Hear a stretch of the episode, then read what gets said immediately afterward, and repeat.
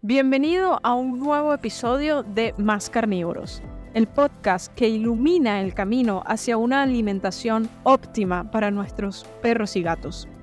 En esta segunda temporada exploraremos la cruda realidad detrás de los alimentos balanceados y desafiaremos la creencia común de que son la mejor opción para tus peludos. ¿Estás listo para cuestionar lo que pensabas que sabías? Prepárate para adquirir conocimientos claves que te brindarán las herramientas necesarias para elevar la calidad de vida de tus peludos. Es hora de tomar el control y nutrir la salud de nuestros queridos carnívoros. Comencemos. Episodio 14. Sobrepeso y obesidad. No son las grasas, son los carbohidratos.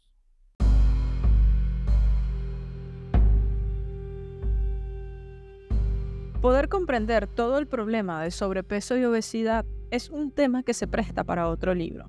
Sin embargo, es de mucha importancia entender el origen de esta pandemia no infecciosa. Desde siempre, es decir, los últimos 60 años, hemos creído, porque así nos lo han dicho, que la obesidad está directamente asociada a dos cosas. Uno, un aumento en el consumo de grasas saturadas, razón por la cual fueron sustituidas por las vegetales, y número dos, poca actividad física. Sin embargo, y bajo esta lógica, ¿cuál sería la explicación de que los peludos estén obesos? Su dieta no es alta en grasas. Por otro lado, cuando los cuidadores se dan cuenta que sus peludos tienen un exceso de peso, cambian su alimentación a un balanceado light y aumentan la frecuencia de juegos o ejercicios. Sin embargo, esto casi nunca funciona para ayudar al peludo a regresar a su peso ideal.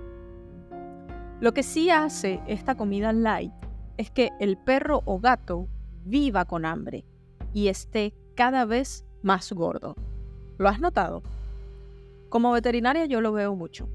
Cuidadores comentando que han probado todos los balanceados para bajar de peso y ninguno ha funcionado. Estos cuidadores muchas veces llegan a tal punto de desesperación que pueden pasar dos cosas. Uno, se resignan dolorosamente a ver a su peludo cada vez más gordo y con problemas de movilidad. O dos, buscan ayuda para cambiar a un modelo de alimentación diferente. Para entender el problema de la obesidad, tomando en cuenta que la industria de los balanceados nunca ha presentado un estudio comparativo entre los efectos a largo plazo del consumo de una dieta ultraprocesada versus una dieta natural, y que los perros comparten con nosotros los humanos muchas similitudes en la digestión y el metabolismo de los carbohidratos, vamos a apoyarnos en esto y en lo que sí sabemos de los humanos.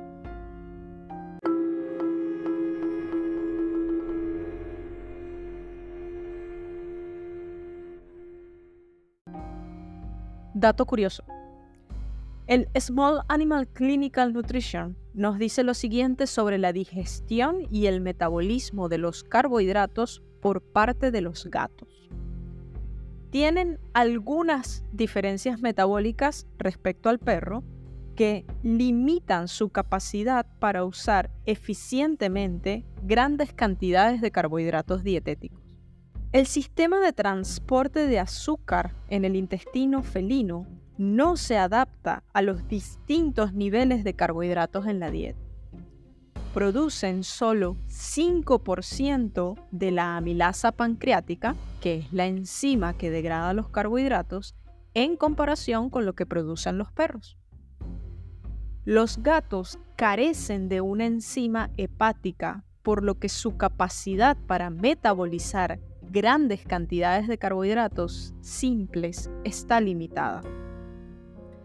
Si se alimenta a los gatos con grandes cantidades de carbohidratos, por ejemplo, más del 40% del alimento, se producen signos de mala digestión como diarrea, hinchazón y gases. En conclusión, los gatos no se llevan bien con altos niveles de carbohidratos en la dieta. Volvamos a los perros y al ser humano. a quien usaremos como modelo para entender lo que está pasando. A fin de cuentas, esta pandemia de obesidad nos viene atacando fuertemente a nosotros también desde hace varios años. Según la Organización de las Naciones Unidas para la Alimentación y la Agricultura, uno de los factores sustanciales que inducen en el sobrepeso y la obesidad ha sido el cambio en los tipos de alimento listos para comer, procesados, empaquetados y las bebidas disponibles para el consumo. En los últimos 60 años hemos sido testigos de una verdadera revolución en las ciencias de la alimentación y la manufactura de alimentos altamente procesados, aumentando los alimentos etiquetados como los ultraprocesados. Más decididamente, las investigaciones en la materia han establecido que existe un vínculo estrecho entre los cambios en la dieta, de alimentos reales o mínimamente procesados a alimentos ultraprocesados y las tasas de sobrepeso y obesidad y otras enfermedades no transmisibles relacionadas con la dieta. La conclusión de esto es que los humanos estamos engordando a velocidades nunca vistas debido a que nos hemos alejado de la comida real y estamos consumiendo cada vez más productos empaquetados llenos de aditivos, grasas vegetales, carbohidratos procesados, tanto en la comida como en la bebida. Hoy es bien conocida la relación que existe entre la obesidad y otras enfermedades metabólicas como el cáncer, diabetes, enfermedades cardiovasculares, asma, entre muchísimas otras. Siendo esto así en el humano, ¿Estará ocurriendo lo mismo en el perro y el gato? La respuesta la tenemos solo mirando a nuestro alrededor. Cada vez son más los perros con estos mismos problemas. Es más, el perro es el mamífero con mayor tasa de cáncer en el mundo. Uno de cada dos perros, eso es el 50% de los perros del planeta, van a desarrollar algún tipo de cáncer. Volvamos a la obesidad. Ha habido diversas hipótesis sobre su desarrollo, entre ellas la que más fuerza tuvo durante mucho tiempo fueron las calorías. Las calorías no son más que una forma de medir la energía potencial de un alimento, y este valor se obtiene al quemar la comida en un calorímetro.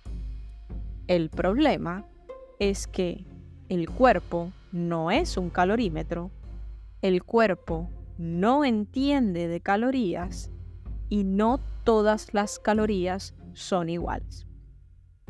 Así que la hipótesis de que si cumples con las calorías y quemas el exceso, básicamente haciendo ejercicio, perderás peso, no es tan simple, ya que hay una enorme cantidad de factores que influyen, entre ellos la respuesta que tiene el cuerpo y la manera en cómo son aportadas estas calorías.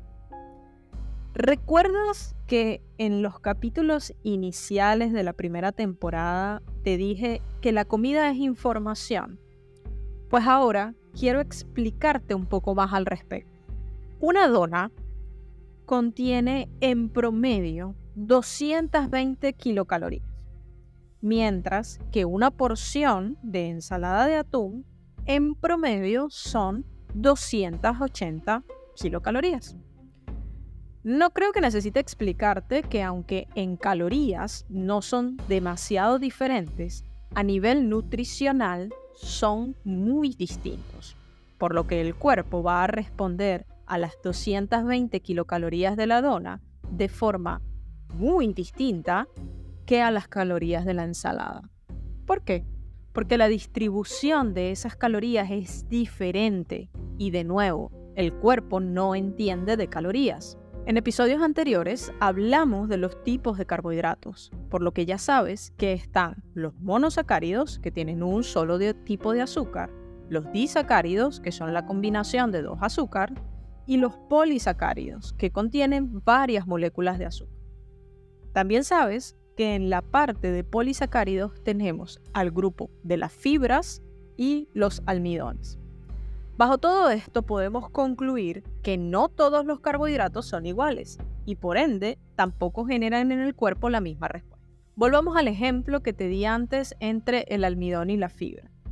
Ambos son polisacáridos y derivan de las plantas. Sin embargo, la manera en cómo están unidas sus azúcares los hace diferentes, ya que en el almidón las cadenas que unen estos azúcares son fácilmente rotas por las enzimas digestivas, por lo cual se absorben muy rápido. Por el contrario, en la fibra, estos enlaces el cuerpo no los puede romper, lo que impide su digestión y absorción. Ahora, ¿qué tiene que ver esto con la obesidad? Aunque parezca que no, tiene mucho que ver. Y para comprenderlo, debemos conocer la llamada resistencia a la insulina. Y de esto hablaremos en un próximo episodio.